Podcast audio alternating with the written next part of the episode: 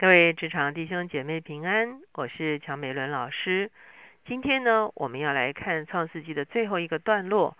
一方面，我们来看约瑟是一位与弟兄迥别的人，他怎么样得着天上地上的祝福；另外一方面，我们也来看见约瑟的信心也成为以色列人后来出埃及的一个信心的根源。我们先来祷告。天父，我们来到你的面前，我们向你献上感恩，主要谢谢你让我们能够认识你，主要让我们在这个世界中间懂得，主要将自己分别为圣，主要成为圣洁的器皿，主要合乎主用，主要你就要使用我们，主要你要让我们成为探出墙外的枝子，主要我们虽然人生遭遇苦难，主要可是我们却能够克服这些苦难，哦，主要成为有。拥有一个突破重围的生命，是而且我们的信心也能够成为这个时代哦，咋咋能够产生一个哦，咋属灵突破的一个器皿。耶稣，我们谢谢你，求你恩待我们，孩子们，感恩祷告，靠着耶稣的名，阿门。今天呢，我们主要来看雅各给他的儿子约瑟所做的祝福，在四十九章的二十二节到二十六节。这个地方讲到说，约瑟是多结果子的树枝，是全旁多结果子的枝子，它的枝条探出墙外。他一开始就讲到约瑟是一个丰盛的生命，哈，他拥有一个啊多结果子的生命，而且呢还探出了墙外啊，这个就是果子非常的丰富，以至于甚至超越了他原有的界限，哈。那跟我们昨天讲到。这个以撒加画地自限，哈，是完全的一个对照，哈，他是一个超越自己限制的人。十三节讲到，弓箭手将他苦害，向他射箭，逼迫他，但他的弓仍旧坚硬，他的手健壮敏捷。好，也就是说，其实约瑟的一生遭遇到很多的啊逼迫，很多的伤害，很多的啊这个可以说是啊苦难，哈。好像我们中国古话说啊，这个天将降大任于斯人也哈，必先劳其筋骨，苦其呃苦害其身，空乏其身啊，行佛乱其所为哈啊，所以动心忍性，增益其所不能哈，好像有点出入哈。可是大家知道，就是啊，这个一个人要承担大业的时候，其实呢，似乎他的人生就要经过许许多多的考验，可是他似乎都通过了这些考验哈。这是因以色列的牧者，以色列的磐石，就是雅各的大能者，你父亲的神必帮助你。那全能者，哈，OK，所以这是我们会看见为什么他能够克服这一切呢？因为神与他同在。我们前面读约瑟的生平的时候，啊，就不断的讲到神与他同在，神与他同在，好，因此呢，他攻克了所有人生的啊这个重重的重围，哈，这个这个这个围困。啊，他每一次陷在困局的里面，啊，因着他仰望神，因为他行正直的事情，神就在他生命中间啊开了一扇门，哈，一次一次的来为他开门，哈。那全能者必将天上所有的福、地里所藏的福，以及生产乳养的福都赐给你。上帝要来祝福他，哈，天上的福，属灵的福气，哈，啊，地里所藏的福，哈，这个是出产的福气，哈。生产乳养的福，哈，这个是啊，甚至他自己的后代，哈，非常的繁多，这样的祝福呢，都要临到他的身上。你父亲所住的福，胜过我祖先所住的福，如勇士的山岭，自己的边界。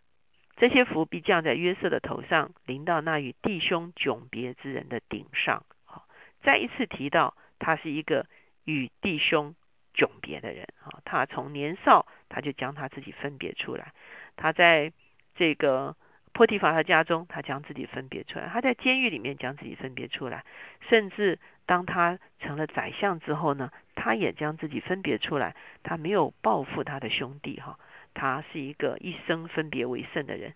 因此，神极大的祝福就临到他的身上。我们接下去会看第五十章，我们会看。啊，创世纪最后一段讲到雅各离世之后，哈，那他们把雅各重新埋葬回到啊亚伯拉罕在这个啊希伯伦的这个啊这个墓地这个地方呢。之后呢，他回到埃及，他的哥哥又很紧张，他是不是会报复啊他们哈？那约瑟就安慰他们说啊，这个你们不要害怕，哈，你们意思是要害我，可是神是意思是好的，保全了我们全家的生命，哈。到最后的时候呢，我们知道约瑟活了一百一十岁，哈，这个是在第五十章的二十二节，哈。那他最后跟他的弟兄说：“我要死了，但神必定看顾你们，领你们从这地上去，到他启示所应许给亚伯拉罕、以撒、雅各之地。”哈，我们看见约瑟虽然在埃及，哈，可以说是得了埃及最高的，除了法老之外最高的权威，可是他却不留恋埃及，哈。他也为他的父亲跟他的兄弟找了一个最好的土地，就是歌山地，可是他也不留恋这个地。我们看见约瑟继承了他父祖的信心，亚伯拉罕相信他的应许之地在迦南，以撒相信，雅各相信，现在约瑟作为他们这一代的族长，他也相信。他其实就是这一世代的族长，因为他的两个儿子啊，在他的父亲的面前得了双份啊，双份其实就是长子的名分啊，所以约瑟等于是他们这一代的族长哈。所以呢，可是他。虽然扎扎根在埃及，得了埃及的好处，他也帮助了埃及啊，幸免于难。可是他却不留恋埃及。他说：“有一天，我们一定会回上帝所应许的那一个迦南地，那一个迦南地才是我们的应许之地。”二十五节说：“约瑟叫以色列的子孙起誓说，神必定看顾你们，你们要把我的骸骨从这里搬上去。”好，约于是约瑟死了，哈，人们就把他用香料熏了。就埋葬在埃及。可是，如果我们翻到这个啊出埃及记的时候呢，出埃及记第十三章就是以色列人出埃及的一个记载。十九节说，摩西把约瑟的骸骨一同带去，因为约瑟曾叫以色列人严严的起誓说，对他们说：神必眷顾你们，你们要把我的骸骨从这里一同带上去。约瑟虽然在埃及。啊，得很大的一个权位，可是他最后说，我的尸首呢是要被埋在我的列祖之地，我要被埋葬在上帝给我的应许之地。我们知道这个中间隔了四百年，哈，四百年之后，这四百年死了多少人呢？有多少人就是被埋葬在埃及的呢？可是约瑟却用他的信心仍旧说话，哈，他的信心激励了他的后代，哈。以至于四百年后，当他们出埃及的时候，他们扛抬着约瑟的啊棺木骸骨出埃及的时候，其实那就是一个信心的宣告，就是他们列祖信心的宣告。因此，我们可以说，约瑟同样是一个信心的伟人，他用他的信心向他的后代来做见证，说埃及地并不是我们长居久安之地，迦南地才是上帝给我们的应许之地。我虽然在埃及权贵一时，可是。我仍然要进入应许，我的信心要带我进入应许。不但是在土地上，他的骸骨被埋葬在了啊迦南，同时呢，他也是凭着信心进入了上帝为他们所预备的救恩啊。所以，这是我们会看见约瑟的信心，真的是一个非常突出、非常不一样的一个啊信心。他的一生就是一个与上帝啊与弟兄迥别的人，他紧紧的抓住他的主。我们读创世纪读到这边哈，已经读了啊非常啊久的时间哈。那这个啊，我们把创世纪大概读了啊一遍哈。那也这样，当然中间有些经文我有跳过去，可是我尽量掌握一些跟我们在职场啊有关的一些经文哈。我们从啊一个工作神学的角度看看，我们在人际关系上，我们在。